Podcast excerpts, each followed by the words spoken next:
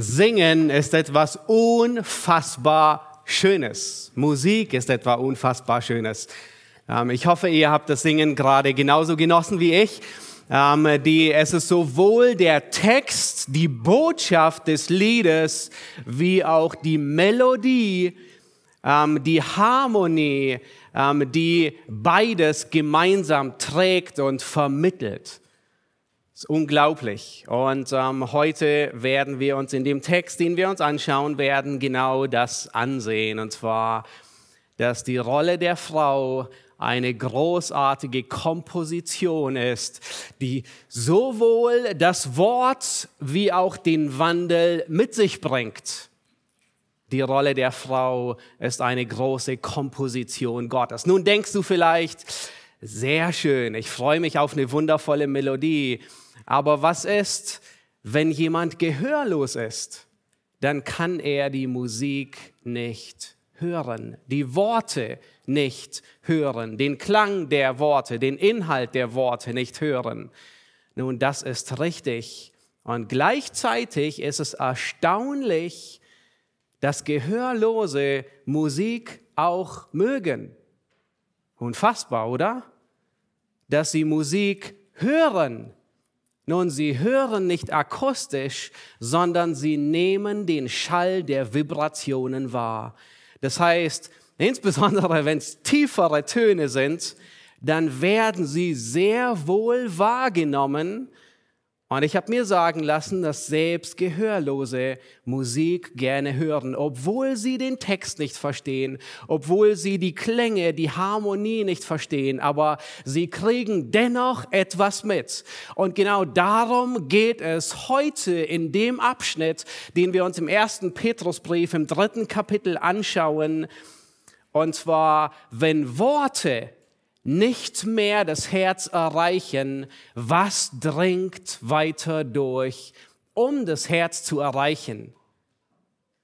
Und das ist der Wandel. Ihr dürft gerne 1. Petrus Kapitel 3 aufschlagen. Wir werden uns heute nur die ersten beiden Verse ansehen, aber wir werden aufgrund des Kontextes ein bisschen mehr Verse lesen und uh, insbesondere uh, bis Vers 9 hineingehen. Ähm, ehrlich gesagt habe ich großen Respekt heute vor dem Thema, ähm, weil es geht um die weibliche Unterordnung. Der Titel ist die unscheinbare Wirksamkeit weiblicher Unterordnung. Und nachdem Alex gestern Abend in unserer Gruppe das Thema und den Text gepostet hatte, hatte ich schon Befürchtungen, dass wir heute Morgen einen reinen Männergottesdienst hier haben werden aber ihr habt wirklich bewiesen, dass ihr gottesfürchtige Frauen seid und euch das Thema interessiert, auch wenn es durchaus herausfordernd wird. Es fällt mir nicht leicht als Mann, insbesondere zu den Frauen zu predigen und sie aufzufordern, sich ihren Männern unterzuordnen, was dieser Text heute sagen wird. Ähm, insbesondere da mir bewusst ist, dass durchaus manche Situationen von euch umso herausfordernder und umso schwieriger sein, sind. Am liebsten hätte ich mir eine prä-sermonische Entrückung gewünscht. Das heißt eine Entrückung vor der Predigt, aber das ist leider nicht geschehen. Ähm, nun denn, es ist Gottes Wort und wir freuen uns, Gottes Wort aufzuschlagen, Gottes Wort zu lesen und Gottes Wort reden zu hören heute Morgen. Ähm, ihr dürft gerne 1. Petrus 3 aufschlagen. Wir lesen die ersten neun Verse. Gleicherweise sollen auch die Frauen sich ihren eigenen Männern unterordnen, damit, wenn auch etliche sich weigern, dem Wort zu glauben, sie durch den Wandel der Frauen ohne Wort gewonnen werden, wenn sie euren in Furcht keuschen Wandel ansehen. Euer Schmuck soll nicht der äußerliche sein, Haarflechten und Anlegen von Goldgeschmeiden, oder Kleidung, sondern der verborgene Mensch des Herzens in dem unvergänglichen Schmuck eines sanften und stillen Geistes, der vor Gott sehr kostbar ist. Denn so haben sich einst auch die heiligen Frauen geschmückt, die ihre Hoffnung auf Gott setzten und sich ihren Männern unterordneten. Wie Sarah dem Abraham gehorchte und ihn Herr nannte, deren Töchter seid ihr geworden, wenn ihr Gutes tut und euch keinerlei Furcht einjagen lasst.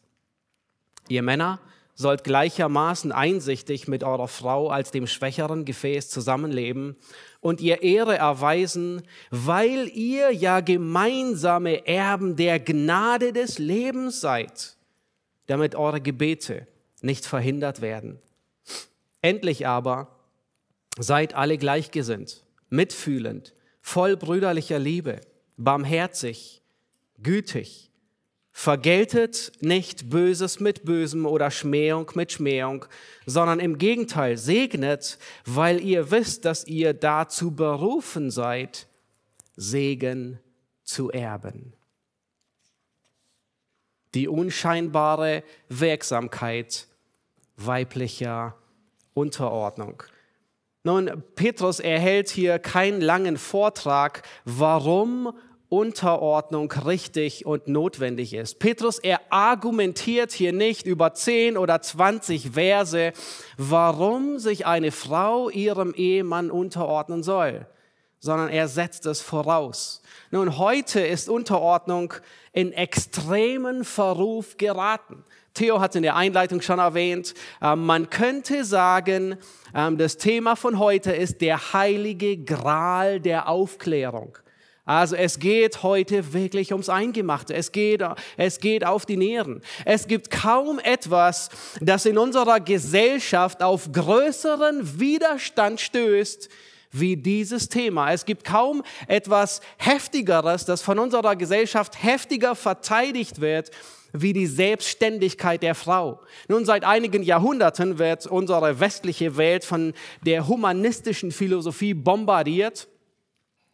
Und es war die dominierende Kraft der französischen Revolution 1789, ähm, die das Denken unserer westlichen Gesellschaft sehr stark und maßgeblich beeinflusst hat. Nun, die drei Devisen kennt ihr sicherlich, die waren Liberté, Egalité und Fraternité. Das heißt Freiheit, Gleichheit und Brüderlichkeit. Nun, das sind gute Werte, ähm, das sind durchaus gute Prinzipien. Das Problem ist, dass in all den Herausforderungen, in allen Kämpfen, insbesondere im, im Feminismus und ähm, äh, dass, dass da, wo für Gleichwertigkeit gekämpft wird, da ist nicht die Herausforderung der Gleichwertigkeit da, sondern wie gekämpft wird, mit welchen Mitteln gekämpft wird, welche andere Ziele noch verfolgt werden. Das sind durchaus gute Aspekte gewesen in manchen Bewegungen und gute Errungenschaften. Und es ist unglaublich, ja, es gibt Orte, wo Frauen nicht lesen und schreiben können. Und wir sind dankbar dafür, dass Frauen bei uns lesen und schreiben können. Wir sind dankbar, dass sie wählen dürfen und viele der Errungenschaften da sind. Aber das Problem ist, mit der feministischen Bewegung, sie hat gleichzeitig großen Schaden an anderen Fronten angerichtet. Gleichwertigkeit wird nicht durch Gleichheit erreicht, sondern in einer wertschätzenden Anerkennung der Unterschiedlichkeit. Und das sehen wir heute genauso. Ich meine insbesondere, wenn wir in den Westen gucken, wo ähm, in, in den USA, wo Schwarz und Weiß mittlerweile eine ähnliche Auseinandersetzung durchgeht. Die Lösung ist nicht in der Gleichheit, sondern in der Gleichwertigkeit, die Gott sehr deutlich gemacht hat. Der Feminismus, der hat nicht nur die Minderwertigkeit abgeschafft, was gut aus, durchaus, sondern hat selbst die Rollen von Mann und Frau abgeschafft. Nun, die Grenzen in unserer Gesellschaft zwischen Männlichkeit und Weiblichkeit, die sind so unscharf, die sind so aufgeweicht, dass man gar nicht mehr weiß, was ist denn wirklich maskulin und was ist feminin. Und die Tendenzen, die gehen extrem dahin, dass Frauen beigebracht wird, sich männlich zu verhalten und andersherum. Es ist kein Wunder, dass die Gesellschaft irgendwann nicht mehr weiß, was ein Mann ist und was eine Frau ist. Aber Gott lehrt Gleichwertigkeit und nicht Gleichartigkeit. Die Rollen bleiben erhalten. Nun, dieses Wort Unterordnung nun, da reagieren manche durchaus sehr allergisch darauf. Manche assoziieren mit Unterordnung irgendwie so einen Steinzeitmenschen, der seine Frau an den Haaren herumschleift und hinter sich herzieht. Ja, manche, die meinen, ähm, das ist der Rückfall in das dunkle, finstere Mittelalter hinein. Nun, Unterordnung ist aus drei Gründen in Verruf geraten in unserer Gesellschaft. Der erste ist aus Unwissenheit. Man weiß heute kaum, was Unterordnung bedeutet. Man hat falsche Vorstellungen. Der zweite Grund, warum Unterordnung in Verruf geraten ist, ist das Versagen der Ehemänner. Schlechte Erfahrung, Versagen bis hin zu missbrauchender Herrschaft, wo man denkt, die Frau ist ein Sklave. Und das bringt viel explosives Gemisch mit sich. Aber gleichzeitig der dritte Grund, warum Unterordnung so herausgefordert ist, ist, es ist ein geistlicher Kampf, der seit dem Sündenfall anhält. Nun, wer hat ursprünglich damit angefangen? Es war Satan. Satan hat rebelliert. Er war mit seiner Stellung, mit seiner Rolle nicht zufrieden, sondern er wollte die Stellung Gottes innehaben. Das machen Jesaja 14, Hesekiel 28 sehr deutlich. Und im Garten Eden hat Satan Adam und Eva die Rebellion beigebracht. Sie hatten Unterricht in Rebellion 101. Ähm, wie werde ich ein guter Rebell? Carolyn Mahaney in ihrem Buch über Anziehungskraft. Ähm, äh, ihr habt in, den, in, dem Wochenblatt habt ihr einige äh, Buchempfehlungen zu diesem heiklen Thema drin.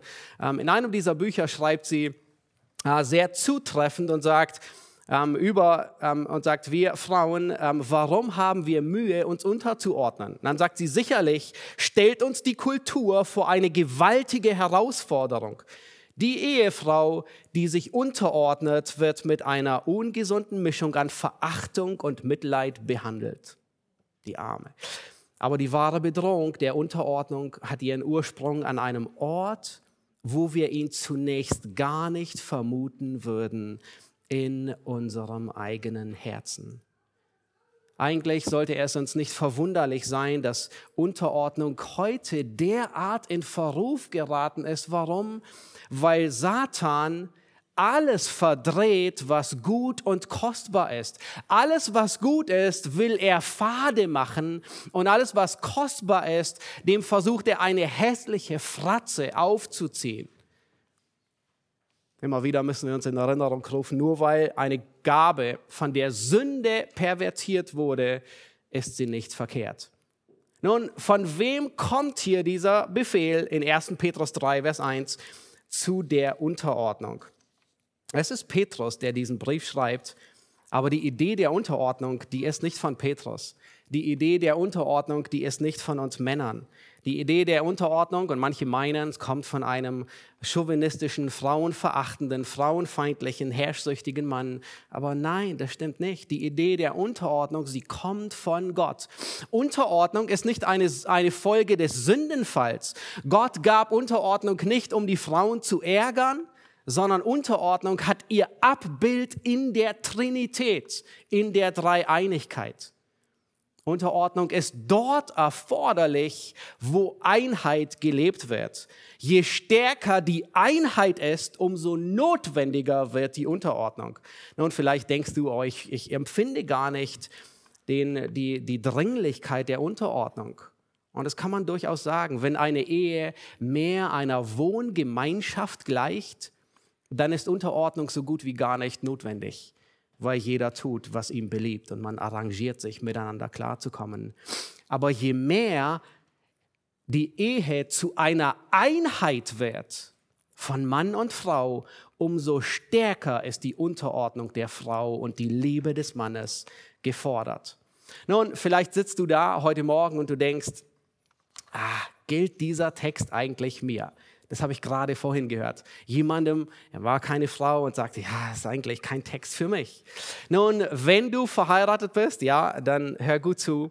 Aber vielleicht sitzt du da und du bist eine junge Lady und du bist noch nicht verheiratet oder schon eine erwachsene ähm, Lady. Nun, es bedarf von Vorbereitung. Falls du irgendwann planst zu heiraten, dann bereite dich darauf vor. Nun, wenn du noch Single bist, dann sind wahrscheinlich die größten Fragen, die du dir stellst, ähm, äh, welchen Mann du heiratest. Ist er hübsch? Ist er sympathisch? Nicht? Ähm, wir können äh, hier weitermachen. Ja, ist er lustig? Kann ich mich mit ihm gut unterhalten?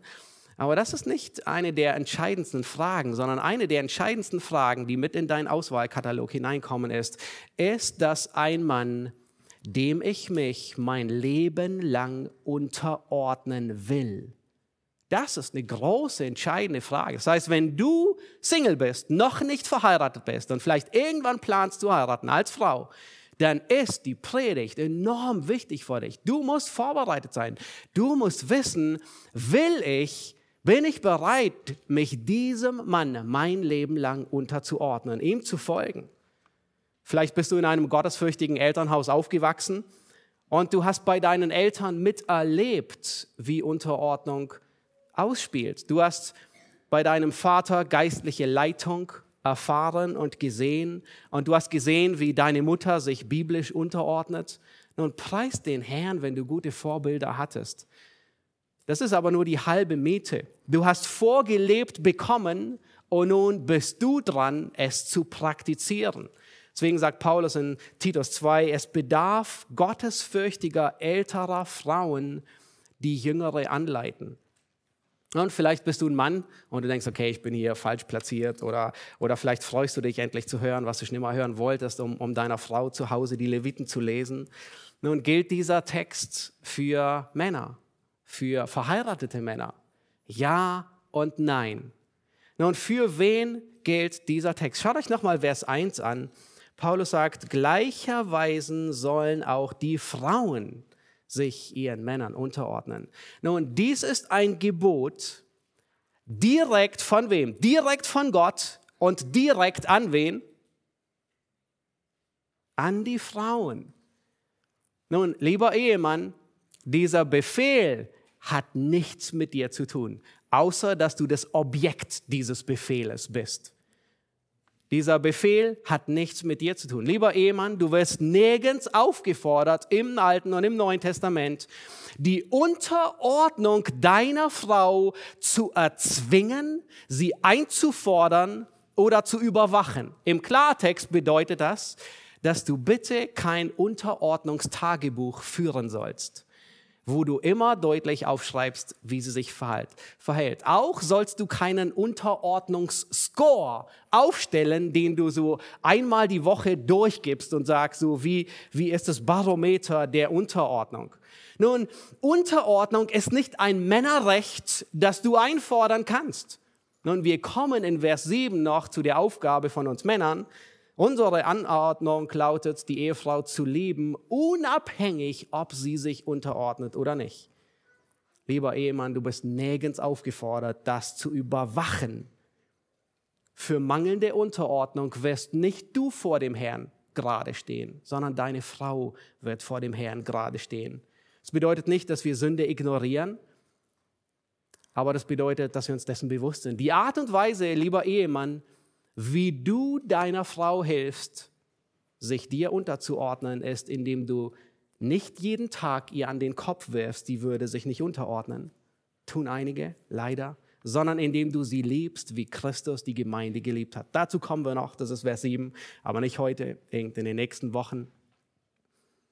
Und wir sehen diese Unterordnung sogar in der Trinität. Das heißt, wenn völlige Liebe da ist, dann wird die Unterordnung nicht erzwungen, sondern freiwillig erbracht, sogar wenn es schmerzhaft ist. Und das großartigste Beispiel ist Christus selbst. Wir werden es uns gleich nochmal ansehen. Es gibt ein einziges Mal, von dem wir wissen, dass Christus es schwer gefallen ist, sich Gott unterzuordnen. Und Christus selbst drückt es in Worte aus und sagt, ist es möglich, so gehe dieser Kelch an mir vorüber aber nicht mein, sondern dein Wille geschehe.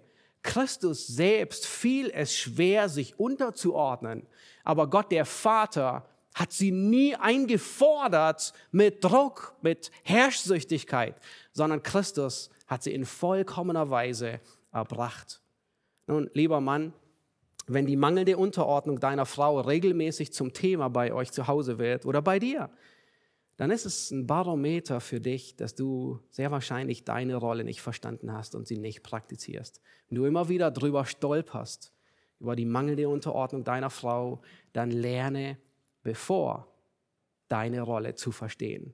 Nun, dieser Vers macht auch sehr deutlich, ähm, dass Frauen sich ihren eigenen Männern unterordnen. Das bedeutet, wem soll sich eine Frau unterordnen? Nicht allen Männern pauschal unterordnen, sondern ihrem, jede Frau ihrem eigenen Mann. Nun lasst uns ähm, hier Vers 1 nochmal lesen. Und ich möchte, dass wir zwei Dinge mitnehmen. Insbesondere ähm, wollen wir lernen, Gottes unter, ähm, die Unterordnung ist Gottes Wille. Das ist die erste Wahrheit, die wir uns anschauen wollen. Gleich in, im ersten Vers, in der allerersten Aussage. Gleicherweise sollen auch die Frauen sich ihren eigenen Männern unterordnen. Nun, Unterordnung ist Gottes Wille. Unterordnung ist Gottes Wille. Das ist die erste Wahrheit, die wir lernen wollen.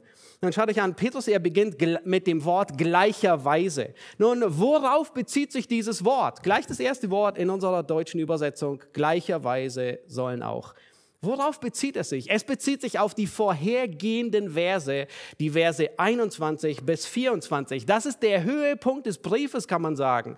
Dort wird nämlich gesagt, dass Christus uns ein Beispiel hinterlassen hat dass wir seinen Fußstapfen folgen. Du folgst dem Vorbild Christi, egal ob du ein Mann oder eine Frau bist. Du, wenn du gerettet bist, folgst du seinen Fußstapfen. Und dann wird gesagt, dass Christus für uns gelitten hat. Er hat unsere Sünde ans Kreuz getragen. Durch seine Wunden sind wir heil geworden. Und dann wird während dem ganzen Brief immer wieder darauf zurückverwiesen. Also diese Verse sind wirklich der Höhepunkt. Und dann heißt es, sie, die Frauen, dass sie sich ihren eigenen Männern unterordnen. Nun, das Wort haben wir jetzt schon, ich glaube, dreimal im, im ersten Petrusbrief sind wir es durchgegangen. Das Wort das ist uns sehr bekannt. Kapitel 2, Vers 13, Bürger, Obrigkeit, Kapitel 2, Vers 18, Knechte und Herren. Dann wird es hier zweimal verwendet in unserem Kontext und später in Kapitel 5 nochmal. Das Wort, äh, das griechische Wort ist Hypotasso, ist ein militärischer Begriff, ähm, hatten wir schon gesagt. Das bedeutet wörtlich, sich unter die Leitung eines Kommandanten in Formation aufstellen. Ja, Hypo, das heißt unten drunter und Tasso kommt von dem Befehl der Anordnung. Die deutschen Bibeln, die übersetzen das Wort fast alle mit unterwerfen oder gehorchen, sich unterordnen, sich einordnen. Es wird 38 Mal gebraucht im Neuen Testament. Und auch wenn die evangelikale feministische Bewegung es nicht wahrhaben will, dieses Wort unterordnen hat die grundlegende Bedeutung der Autorität. Nun, es wird gebraucht in Lukas 2 für Jesus in Bezug zu seinen irdischen Eltern. Jesus war seinen Eltern untertan. Er hat sich seinen Eltern untergeordnet.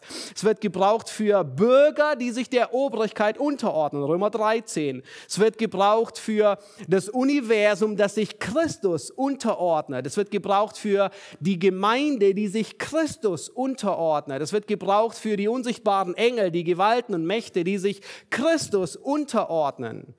Und diese Reihenfolge wird niemals umgedreht. Es wird nie gesagt, dass Kinder sich ihren Eltern unterordnen oder dass, Engel, dass Christus sich Engeln unterordnet oder dass Christus sich der Gemeinde unterordnet. Also wir sehen, es hat sehr wohl etwas mit Autorität zu tun. In unserem Text wird es auch sehr deutlich in Vers 5 und Vers 6 den Text, den wir ähm, zwar gelesen haben, uns heute aber nicht anschauen, da sagt ähm, Petrus, wie sich die heiligen Frauen ihren Männern unterordneten. Dann sagt er, dann gebraucht er das Beispiel von Sarah, wie Sarah dem Abraham, und er gebraucht das Wort gehorchte und ihn Herr nannte. Nun schauen wir uns das nächste Mal an. Unterordnen bedeutet schlichtweg, dass jemand leitet und jemand nachfolgt.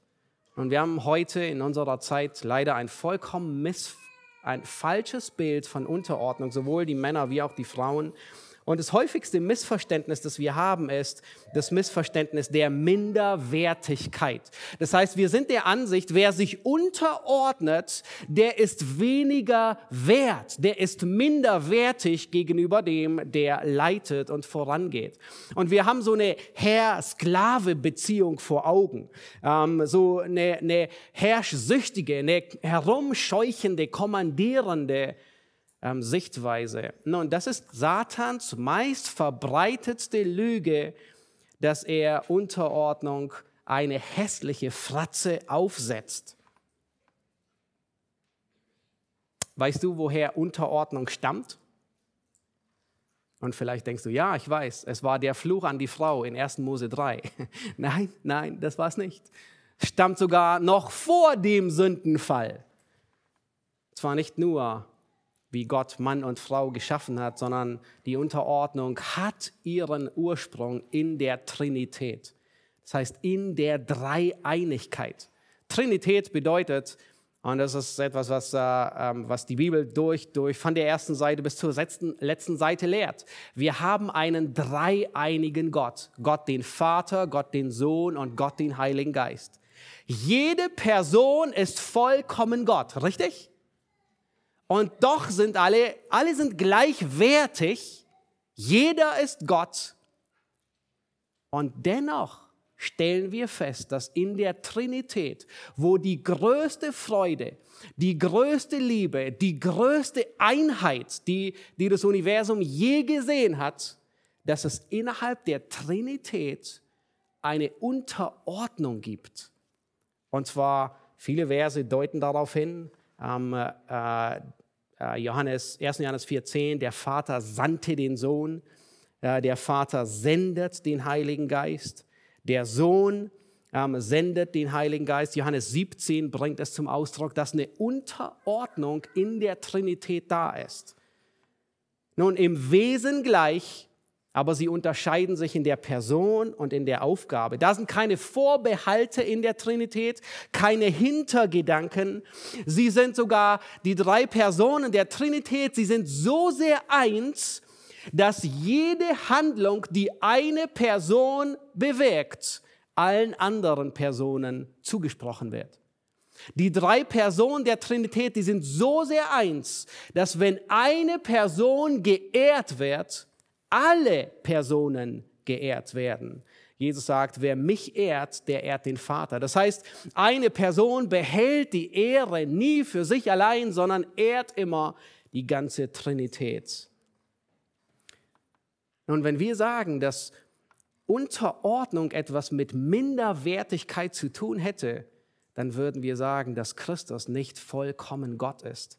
Dann würden wir sagen, dass der Heilige Geist nur ein halber Gott ist oder ein Dreiviertel oder wie viel auch immer. Und das ist Blasphemie. Und dennoch existiert diese Ordnung und Unterordnung. Und Paulus gebraucht das Beispiel der Trinität, um uns zu zeigen, wie Unterordnung funktioniert. In 1. Korinther 11, Vers 3 ähm, da sagt Paulus, ich will aber, dass ihr wisst, dass Christus das Haupt jedes Mannes ist, der Mann aber das Haupt der Frau, Gott aber das Haupt des Christus. Das heißt, wir haben hier ganz eindeutig eine Unterordnung von Gott selbst gegeben. Und er macht deutlich, wie sie funktioniert.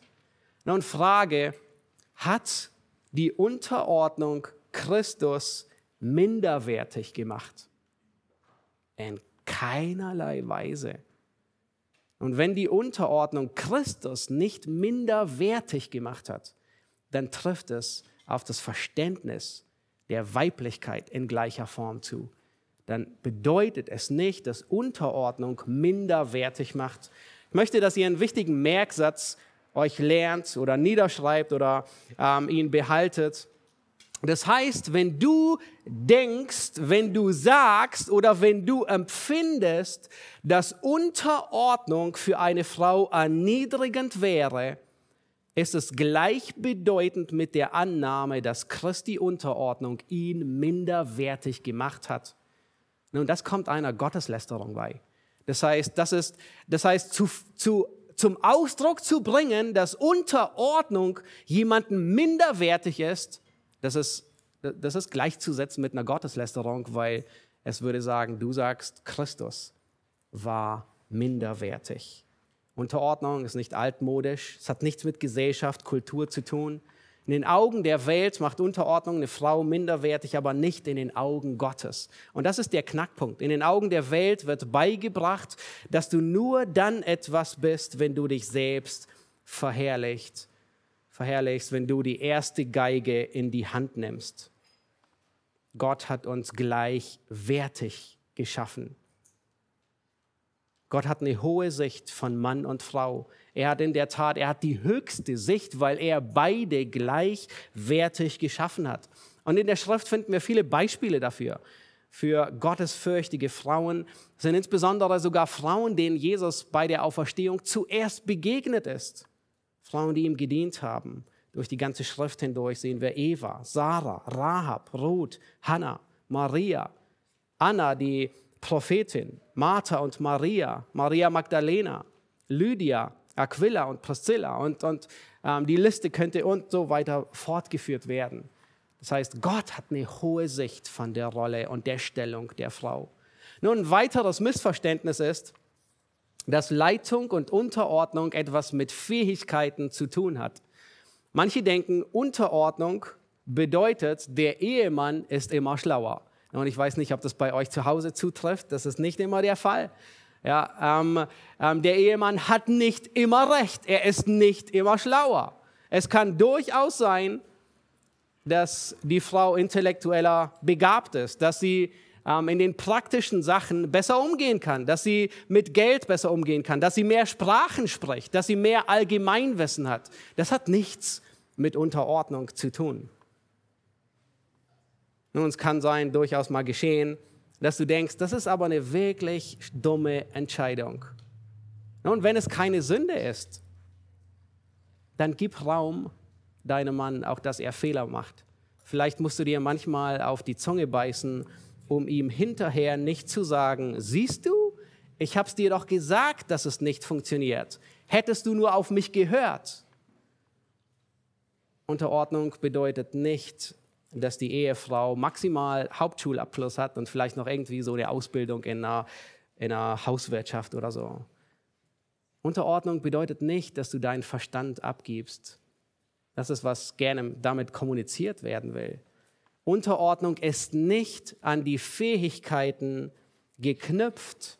Das heißt, du darfst auch nicht sagen, ich ordne mich erst unter, wenn mein Ehemann mir überlegen ist sondern unterordnen bedeutet, du folgst der Leitung deines Ehemannes.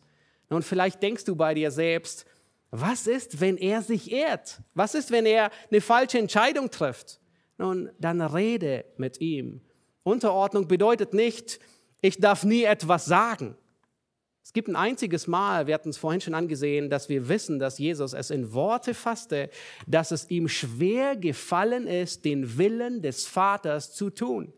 Es war der schwerste Schritt des ganzen Universums. Und er hat es in Worte gefasst und zum Ausdruck gebracht, aber er blieb gehorsam. Das heißt, rede mit deinem Ehemann. Sag ihm, wie auch immer du ihn ansprichst, Liebling oder Schnecke oder Mausi oder welche Kosenamen auch immer du verwendest. Es fällt mir wirklich schwer, diese Entscheidung zu folgen, aber ich werde sie mittragen. Sage ihm, warum du denkst, dass es besser wäre, eine andere Entscheidung zu treffen. Und wenn es darauf ankommt, überlasst das Ergebnis ihm und dem Herrn.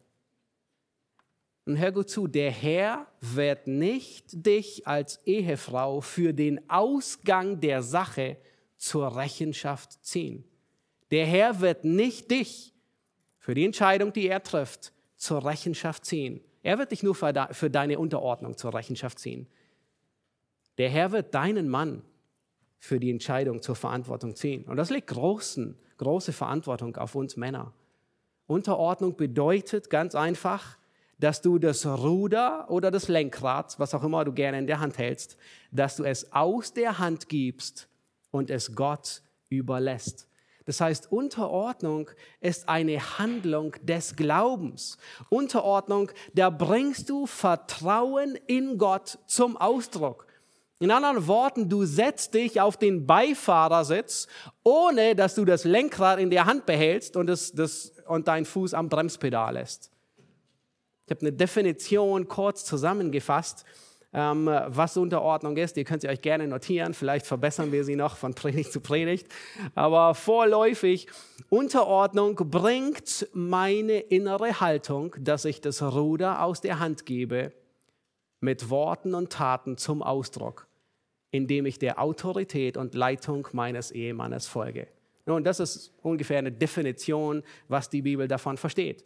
Du bringst, das ist eine innere Haltung, dass du das Ruder aus der Hand gibst und es wird in Worten und in Taten zum Ausdruck gebracht, dass du dich der Autorität und der Leitung deines Mannes unterordnest. Elisabeth Elliot, viele von euch kennen sie, ähm, die ähm, Frau des äh, Missionaren Jim Elliot, der bei den Aukas war. Ähm, eine unglaublich gottesfürchtige ähm, Frau. Sie hat äh, auch ein Buch geschrieben ähm, über Unterordnung und da sagt sie, die Aussage, also sich unterzuordnen, meint sie, die ist einfach. Nicht leicht für Frauen wie mich, aber einfach, das heißt, ich verstehe sie nur zu gut. Und dann sagt sie, wie Mark Twain einmal sagte, ich habe mehr Mühe mit den Bibelstellen, die ich verstehe, als mit denen, die ich nicht verstehe. Und beim Durchstudieren des ganzen Themas habe ich immer, immer wieder gemerkt, was ist denn nun? Wie kann man Unterordnung beschreiben und definieren? Und äh, Elisabeth Elliot fasst es sehr kurz zusammen und sagt, es ist nicht schwer zu verstehen. Wir haben nur Herausforderungen, es umzusetzen. Frage an dich als liebe Ehefrau, bist du eine gute Nachfolgerin? Ist dein Rat, den du deinem Mann vielleicht gibst, ein Rat oder ist es mehr als ein Rat? Ist es vielleicht schon eine Erwartung? Wie sieht es aus, wenn dein Wunsch nicht umgesetzt wird? Bist du eingeschnappt? Bist du nachtragend? Bist du zornig? Reagierst du verletzt? Wirst du bitter? Bist du beleidigt, wenn dein Ehemann dich korrigiert? Hast du manchmal die Hosen an, mehr als du anhaben solltest? Ich meine jetzt nicht physische Hosen, sondern sprichwörtliche Hosen. Versuchst du deinen Mann zu verändern, ihn zu lenken, ihn zu manipulieren? Wie redest du über deinen Mann? Vielleicht bei der Arbeit, wenn ihr so eine Männer-Läster-Runde in der Pause einführt und jeder über seinen Ehemann herzieht. Vielleicht redest du sogar in seiner Gegenwart schlecht über ihn. Demütigst du ihn? Verachtest du ihn? Nun, wenn ihr in in, in, mit, mit Freunden redet, musst du immer das letzte Wort behalten. Vielleicht sind die Angaben, die er gerade getroffen hat, nicht ganz so präzise, wie du es dir vorgestellt hast. Und du musst ihn immer korrigieren. Immer und kannst es nicht stehen lassen. Nörgelst du an seiner Person, an seinem Charakter herum? Und das sind nur einige praktische Aspekte, wie es sich auswägen kann. Unterordnung fördert die Einheit der Ehe. Sie bringt Harmonie, sie bringt Freude hinein. Warum? Weil die Schachfiguren, die müssen nicht jedes Mal neu definiert werden, sondern es ist ganz klar, wer König und wer Dame ist. Und die wird klar, dass du nicht gegeneinander spielst, sondern dass ihr miteinander im selben Team spielt. Großes Beispiel ist Aquila und Priscilla, wie sie eine erfüllte Ehe führten, weil sie in einer engen Beziehung zu dem Herrn standen. Und wenn du deinem Ehepartner näher kommen willst, dann ist es wie in einer Dreiecksverbindung. Vielleicht kennt ihr die, wo oben Christus steht und rechts und links ist Mann und Frau. Nun, je mehr sie sich zu Christus bewegen, umso mehr kommen sie näher zueinander. Es ist wie ein Dreieck. Je näher du dem Herrn kommst, umso enger wird deine Beziehung zu deinem Ehepartner werden. Bei der, bei der Vorbereitung las ich von einem gottesfürchtigen Ehemann, der schrieb, wir haben in unserer Ehe eigentlich sehr selten, fast nie über Unterordnung geredet. Und dann denkt man, huh, okay. Aber er sagte, jeder von uns war bestrebt, dem Herrn näher zu kommen und so wurde es nie zu einem Thema. Wir haben seltenst drüber geredet. Und ich denke, das spiegelt eine gesunde Beziehung wider. Das heißt, wenn du bestrebt bist, näher dem Herrn zu kommen, dann sollte es eigentlich kaum zu einem Thema werden. Ein großes Missverständnis in Unterordnung ist geistliche Reife. Das heißt, geistliche Reife ist gekoppelt an den, den man sich unter, unterordnet. Vielleicht denkst du, du kennst meinen Mann nicht. Er ist so unreif. Ich kann mich ihm nicht unterordnen. Vielleicht denkst du sogar, er ist ungläubig. Nun, mit diesen Versen macht Petrus genau das deutlich. Die Unterordnung ist nicht abhängig von der geistlichen Reife deines Mannes. Er kann ungläubig sein und er kann sogar ungläubig und sogar verhärtet sein. Das Ende der Stange. Und wir haben eine Menge Beispiele ähm, heiliger Frauen, wie Petrus sie nennt, die weitaus geistlich reifer waren wie ihre Ehemänner. Und dennoch war es Gottes Wille, dass sie sich unterordnen. Ein großes Beispiel, vielleicht bist du auch darüber gestolpert im Alten Testament, ist Hannah, die Mutter Samuels und die Frau von Elkanah. Und sie war eine unglaublich geistliche Frau. Ich denke, ähm, von all dem, was wir lesen, war sie ihrem Mann an geistlicher Reife weit hoch überlegen. Das sehen wir insbesondere an ihrem Gottvertrauen und noch viel stärker in ihrem Gebet, das sie zum Ausdruck bringt, als Samuel ähm, zur Welt gekommen ist. Und dennoch ordnet sie sich unter. Ruth ist ein anderes unglaubliches Beispiel, ein Vorbild, wie man in aller Sanftmut, in aller Unterordnung sogar die Initiative ergreifen kann, um in manchen wichtigen Entscheidungen voranzugehen. Das heißt, liebe Ehefrau, du musst nicht warten abends, bis dein Ehemann zur Abendandacht ruft oder zum Gebet aufruft, es kann sein, dass du in einer demütigen, unterordnenden Haltung sogar die Initiative dazu ergreifst. Timotheus und seine Mutter Eunike ist ein weiteres Beispiel dafür. Ausgerechnet in dem Fall, wo ungläubige Ehemänner da sind, sagt Paulus, äh, Petrus, sollen sie sich unterordnen. Nun, Unterordnung bedeutet auch nicht, dass man eigenmächtig handelt. Als Ehefrau Notiere das. Das bedeutet nicht eigenmächtig zu handeln. Wir haben zwei fürchterliche Beispiele, in denen Frauen eigenmächtig Entscheidungen getroffen haben, ohne ihre Ehemänner und es zum großen Verhängnis wurde. Das erste ist Eva. Sie traf voreilig die Entscheidung, ich nehme einfach von der Frucht und esse und ich gebe meinem Ehemann. Es war eine voreilige, eigenmächtige Entscheidung im Handeln. Und zweite, das zweite Beispiel ist Sarah.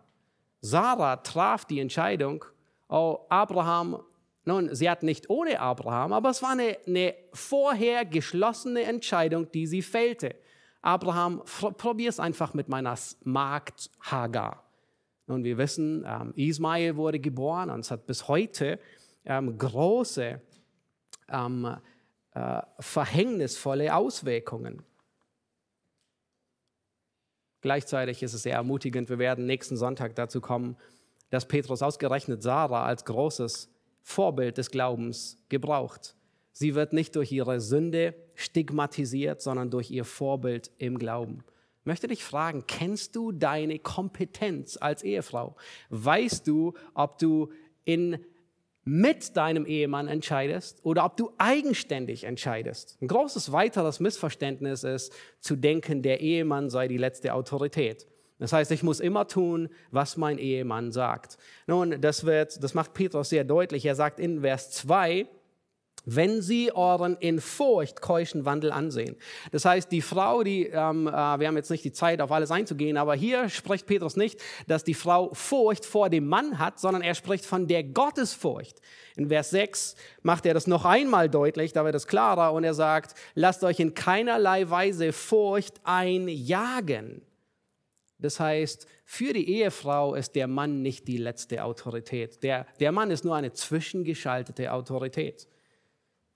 Eine Frau darf niemals bösem Verlangen ihres Ehemannes oder sündigen Plänen folgen. Ein Beispiel dafür ist Sapphira, die es mit dem Leben bezahlte, weil sie Ananias, ihrem Ehemann, in die Pläne gefolgt ist, Gott zu betrügen. Nun, Unterordnung bedeutet nicht, dass man Sünde ignoriert, sondern großen Herzen vergibt, nicht bitter wird. Du musst deutlich als Ehefrau zwischen Sünde und Vorliebe unterscheiden. Und wenn dein Ehemann deinen Erwartungen nicht genügt, ist es gleich Sünde oder ist es vielleicht nur deine Vorliebe? Unterordnung hat ihre Grenzen. Das heißt, wenn dein Wunsch deines Mannes mit Gott kollidiert, dann triumphiert Gott, dann hat Gott die Oberhand. Ein Missverständnis, ein weiteres Missverständnis, das letzte, das ich heute aufzähle, ist, dass Menschen häufig denken, eine unterordnende Frau ist eine passive, schüchterne oder eingeschüchterte und ist eine eingeschüchterte Frau.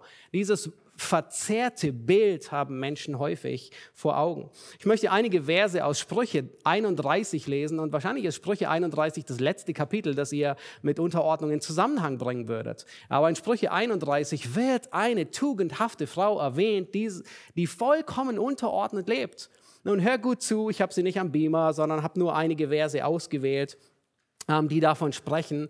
Sprüche 31, Vers 10, eine tugendhafte Frau, wer findet sie? Sie ist weit mehr wert als kostbare Perlen. Auf sie verlässt sich das Herz ihres Mannes. Sie erweist ihm Gutes, nichts Böses, alle Tage ihres Lebens. Sie kümmert sich um Wolle und Flachs. Bevor der Morgen graut, ist sie schon auf und bestimmt das Tagewerk für ihre Mägde. Also offensichtlich hat sie Mägde, die sie anleitet. Sie trachtet nach einem Acker und erwirbt ihn auch. Vom Ertrag ihrer Hände pflanzt sie einen Weinberg. Das heißt, sie verwaltet Immobiliengeschäfte. Sie gürtet ihre Lenden mit Kraft und stärkt ihre Arme. Sie sieht, dass ihr Erwerb gedeiht, ihr Licht geht auch bei Nacht nicht aus. Leinen und Purpur ist ihr Gewand. Vers 23, ihr Mann ist wohl bekannt in den Toren, wenn er unter den Ältesten des Landes sitzt. Kraft und Würde sind ihr Gewand und sie lacht angesichts des kommenden Tages. Warum? Weil sie gut vorbereitet ist für den kommenden Tag. Ihren Mund öffnet sie mit Weisheit und freundliche Unterweisung ist auf ihrer Zunge. Sie behält die Vorgänge in ihrem Haus im Auge. Sie isst nie das Brot der Faulheit. Ihre Söhne wachsen heran und preisen sie glücklich. Ihr Mann rühmt sie ebenfalls. Aber eine Frau, die den Herrn fürchtet, die wird gelobt werden. Nun ist da irgendetwas von, von, von Schwachheit, von Einschüchterung zu lesen? Nicht das geringste. Unterordnung bedeutet nicht, dass der Ehemann die Fähigkeit, die Kreativität, die Begabung seiner Frau im Keim ersticken soll. In keinerlei Weise. Wir sehen hier Sprüche 31, eine vertrauenswürdige, unterstützende, eine gewinnbringende, aufopfernde, einfallsreiche, unternehmungslustig, hart arbeitende, weise Ehefrau. Und das alles im Einklang mit Unterordnung. Das ist das Bild, das Gott uns vor Augen malt. Wir haben häufig ein völlig verzerrtes Bild durch unsere Gesellschaft. Sprüche 31 zeichnet nicht ein Bild einer minderwertigen, ängstlichen, eingeschüchterten, schwachen Ehefrau, die wie eine Sklavin nur Befehle umsetzt. Das ist, was uns die Gesellschaft heute glauben lassen will. Uns eine große Lüge. Nein, Sprüche 31 die, das ganze Kapitel, es strotzt voller Kraft und voller Würde. Sie ist weise, sie plant einen Acker zu erwerben. Unterordnen und Initiative ergreifen, widersprechen sich nicht. Das ist eine gottesfürchtige Frau, eine tugendhafte Frau. Sehr eindrücklich, wenn man sogar überlegt, wer diese Frau möglicherweise ist. Einige gehen davon aus, dass es Ruth sein könnte, die Urgroßmutter Davids ähm, eine unglaublich tugendhafte, gottesfürchtige Ehefrau. John Piper, ähm, viele kennen ihn.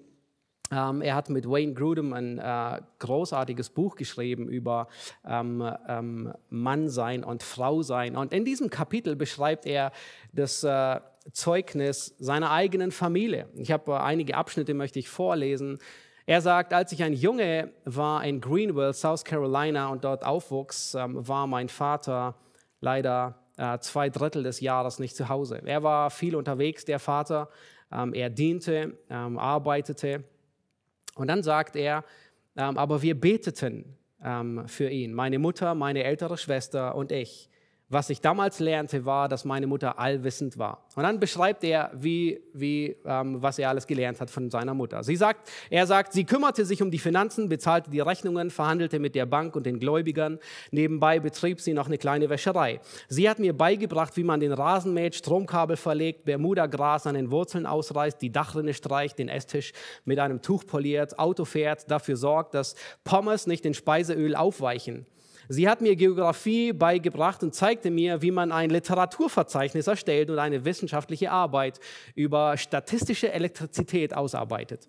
Sie kümmerte sich um die Bauarbeiten, als wir einen Keller anbauten und griff mehr als einmal zur Schaufel. Es kam mir nie in den Sinn, dass es irgendetwas gab, was sie, was sie nicht kann. Aber, ähm, ähm, aber es kam mir nie in den Sinn, meine Mutter und mein Vater ähm, in dieselbe Kategorie zu stecken. Und dann schreibt er und sagt, beide waren stark, beide waren klug, beide waren gütig, beide küssten mich, beide versohlten mich, beide konnten gut mit Worten umgehen, beide beteten mit Inbrunst und liebten die Bibel. Aber ganz eindeutig war mein Vater ein Mann und meine Mutter eine Frau. Sie wussten es und ich wusste es. Und es war nicht in erster Linie eine biologische Tatsache. Es war allem voran eine Frage des Menschseins und der Rollenbeziehung. Wenn mein Vater nach Hause kam, war er eindeutig das Oberhaupt des Hauses. Er führte das Gebet bei Tisch an. Er rief die Familie zur Andacht zusammen. Er brachte uns zur Sonntagsschule und zum Gottesdienst. Er fuhr das Auto. Er führte die Familie dorthin, wo wir sitzen sollten. Er traf die Entscheidung, zum Mittagessen zu Howard Johnson zu gehen. Er führte uns zu unserem Tisch. Er rief nach der Kellnerin. Er bezahlte die Rechnung. Er war derjenige, mit dem wir rechneten, wenn wir eine Familienregel brachen oder respektlos gegenüber Mutter waren. Das waren die glücklichsten Zeiten für Mutter. Oh, wie sehr freute sie sich, dass Papa zu Hause war. Sie liebte seine Leitung. Und dann sagt er einen interessanten Satz. Er sagt, später habe ich gelernt, dass die Bibel das als Unterordnung nennt. Aber da mein Vater die meiste Zeit weg war, übernahm Mutter auch die meisten Führungsaufgaben zu Hause. So kam es mir nie in den Sinn, dass Führung und Unterordnung etwas mit Über- oder Unterlegenheit zu tun haben. Und es hatte auch nichts mit Muskeln und Fähigkeiten zu tun. Es war keine Frage von Fähigkeiten und Kompetenz. Es hatte mit, damit etwas zu tun, dass ich mir, was ich mir als Kind nie erklären konnte und es hat lange gedauert, bis ich verstanden habe, dass es Teil von Gottes größter Güte ist, uns als Männer und Frauen zu erschaffen. Das ist sein Zeugnis über eine unterordnende und gleichzeitig sehr aktive und dienende Ehefrau. Nun, wir wollen den zweiten Teil von ähm, Vers 1 und Vers 2 uns anschauen. Und uns den zweiten Teil sehen, die zweite Wahrheit lernen heute in dieser Predigt, nämlich Unterordnung ist Gottes Werkzeug. Lass uns Vers 1 und 2 noch einmal lesen. Petrus sagt, gleicherweise sollen auch die Frauen sich ihren eigenen Männern unterordnen, damit, wenn auch etliche sich weigern, dem Wort zu glauben, sie durch den Wandel der Frauen ohne Wort gewonnen werden, wenn sie euren in Furcht keuschen Wandel ansehen. Nun, diese Verse gehören zu den ermutigendsten Versen, die spezifisch an Frauen gegeben wurden. Was Petrus hier deutlich macht, ist Folgendes. Er sagt zu Frauen, liebe Frauen, abgesehen vom Heiligen Geist, ist deine Unterordnung als Ehefrau, dein reiner Wandel, das einflussreichste Werkzeug im Leben deines Ehemannes. Vielleicht wolltest du das schon immer hören. Vielleicht wolltest du schon immer den Heiligen Geist im Leben deines Ehemannes spielen. Nun hör gut zu, wie du es tun kannst. Nicht den Heiligen Geist, aber eine unglaublich einflussreiche Rolle zu übernehmen. Nun, vielleicht denkst du, das Abbild der Trinität ist einleuchtend. Ein, wenn mein Mann sich unterordnet, nun, dann fällt es mir auch nicht schwer, äh, wenn mein Mann leitet, liebevoll leitet, fällt es mir nicht schwer, sich ihm unterzuordnen. Aber das sind Laborbedingungen. Das geschieht niemals in der Realität, in einer gefallenen Welt. Vielleicht denkst du, mein Mann ist weit entfernt, ein liebevoller, ehrender, zuvorkommender, Christusähnlicher Leiter zu sein. Vielleicht denkst du, inwieweit muss ich meine Verantwortung wahrnehmen, wenn er seiner nicht nachkommt?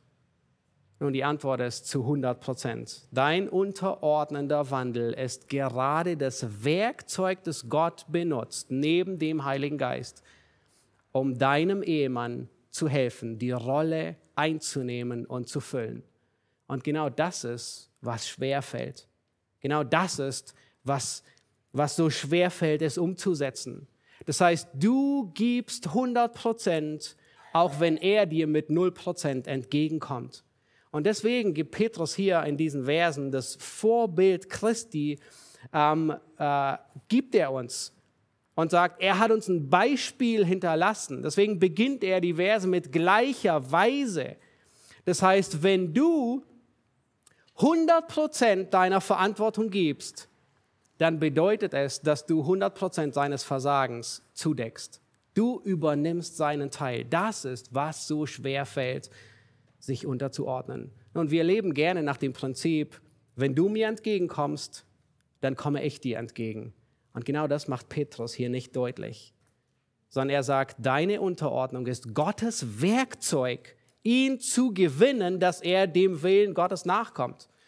Wir brauchen das Evangelium. Nun geht noch mal zurück, Vers 21. Petrus sagt, Kapitel 2, Vers 21. Dazu seid ihr berufen, weil Christus für uns gelitten hat uns ein Vorbild hinterlassen hat. Und dann sagt er, er hat keine Sünde getan, es ist kein Betrug in seinem Mund gefunden worden. Und dann sagt er, durch seine Wunden seid ihr geheilt worden. Nun, das Evangelium gibt uns die Kraft, das zu tun. Es mag Tage geben, an denen fällt es dir unsagbar schwer. Und vielleicht ringst du mit dir selbst und mit dem Herrn. Vielleicht sagst du dem Herrn, Herr, ich will deinen Willen tun, aber es fällt so schwer. Ich will nicht Böses mit Bösem vergelten, aber es fällt so schwer, die Liebe Christi entgegenzubringen, die Vergebung Christi, die Unterordnung Christi.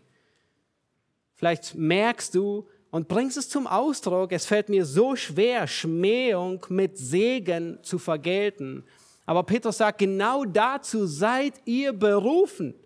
Das ist Gottes Weg in einer gefallenen Welt.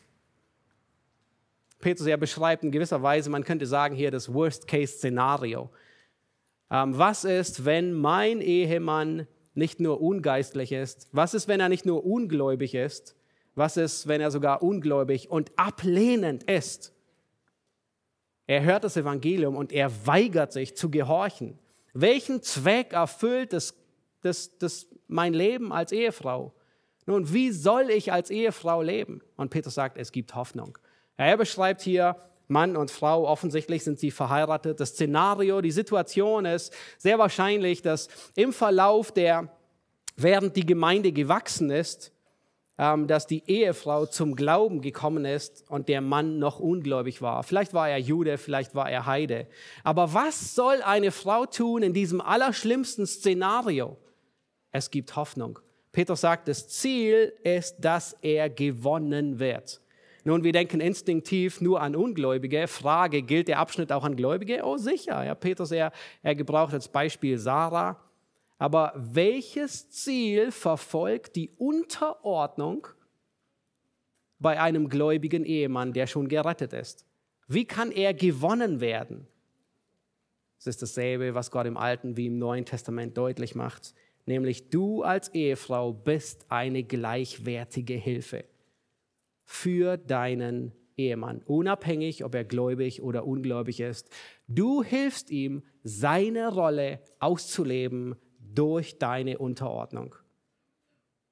Versuch nicht, auf ihn einzuwirken, ihn zu überreden.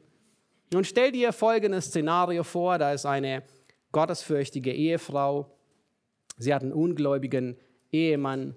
Was würde man erwarten, wie sie leben soll? Was würdest du tun?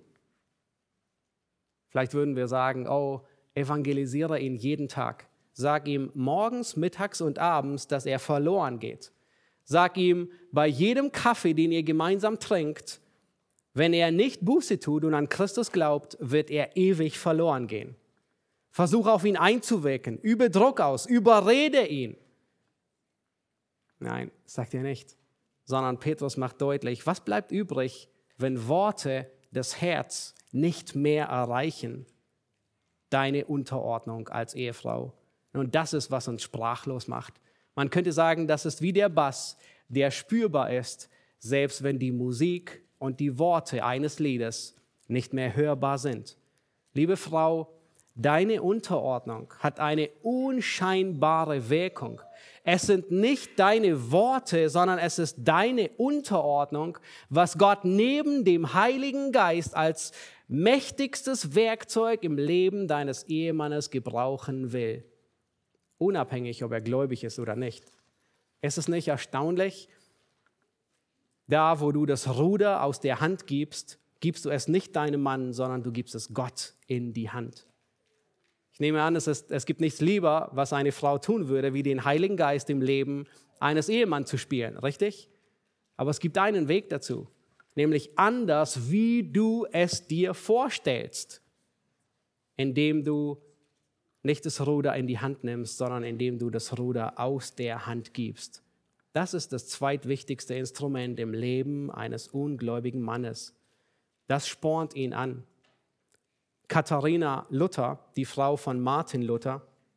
Sie war ein großartiges Vorbild von hilfsbereiter Unterordnung. Sie war nicht zurückhaltend, aber immer mit Ehrfurcht bedacht, nicht nörgelnd, aber so manchmal gab sie auf humorvolle Weise Rat. Und es, gab, es kam einmal vor, dass Martin mehrere Tage äußerst niedergeschlagen war und er hörte nicht auf die Ermutigung seiner Frau Katharina. Und so kam es, dass sie ähm, einmal Trauerkleider anzog, bevor er nach Hause kam. Als Martin nach Hause kam, fragte er sie, Katharina, warum bist du schwarz angezogen? Und sie antwortete, es ist jemand gestorben. Gestorben, sagte Luther? Ich habe von niemandem gehört, der im Sterben läge. Wer kann denn nur gestorben sein? Es scheint, entgegnete Katharina, als müsste Gott gestorben sein. Denn du willst nicht aufhören, dir Sorgen zu machen. Nun, selbst da musste Luther lachen und er begann seine, ähm, sich zu hinterfragen und wurde wieder froh. Das heißt, es ist deutlich, dass selbst Unterordnung, in einer unterordnenden Situation kannst du deine gottgegebene Rolle einnehmen. Nun bedeutet dieser Abschnitt, dass man ohne Worte evangelisiert. So einige wollen hier sagen dass, oder rauslesen, dass man ohne Worte ähm, zum Glauben bringt. Nein, überhaupt nicht. Dieser Abschnitt macht sehr deutlich, dass die Ehemänner, die ungläubigen Ehemänner, das Wort gehört haben, aber es ablehnen. Das heißt, selbst wenn das Herz schon taub ist für die Worte, dann ist immer noch die Musik, die Vibration hörbar ihrer Frauen durch den unterordnenden Wandel. Wenn die Worte auf tobe Ohren stoßen, ist es ein Wandel, den Gott gebraucht, um tiefreichende Wirkung zu führen. Lieber Ehemann, wenn Gott dir eine Ehefrau gegeben hat, dann hat er sie dir nicht als Sklave, als Besitz anvertraut, sondern als Erben der Gnade Gottes, als Hilfe, als ein Gegenüber, damit sie dir hilft, den Willen Gottes zu tun. Liebe Ehefrau, diese Verse, die geben unglaublich viel Mut. Egal wie deine Situation aussehen mag, egal wie ungeistlich oder geistlich dein Ehemann ist, vielleicht sogar ablehnend, das mächtigste Werkzeug im Leben deines Mannes neben dem Heiligen Geist ist deine Unterordnung, dein reiner Wandel. Aber das Erstaunliche ist, dass Gott es auf eine Art und Weise tut, wie du es dir nicht vorstellen würdest. Nicht indem du das Ruder in die Hand nimmst und vorangehst, sondern indem du das Ruder aus der Hand gibst, indem du seiner Leiterschaft folgst. Dadurch hilfst du deinem Mann, den Willen Gottes zu tun. Du musst begreifen, dass du es nicht in der Hand hast, ihn zu verändern, sondern Gott überlässt. Und du setzt deine Hoffnung auf Gott. Deine Unterordnete, dein reiner Wandel haben reich, haben eine tiefe Reichweite. Nun, es ist keine Garantie. Vielleicht denkst du, was ist, wenn mein Mann trotzdem nicht zum Glauben kommt? War alles umsonst? Nun, dann hast du dich für Christus äh, untergeordnet. Du hast mit unvergänglichem Schmuck dich geschmückt. Und davon hören wir das nächste Mal in den nächsten Versen noch weit mehr. Nun möchte ich euch bald in einen Sonntagnachmittag entlassen, ähm, wo ihr darüber reden könnt. Ähm, es beinhaltet ordentlich Zündstoff, über dieses Thema weiter nachzudenken. Aber das ist Gottes Wille, ähm, dass wir es verdauen, dass wir nachsinnen über Gottes Wort. Lasst uns beten. Ihr dürft gerne aufstehen dazu.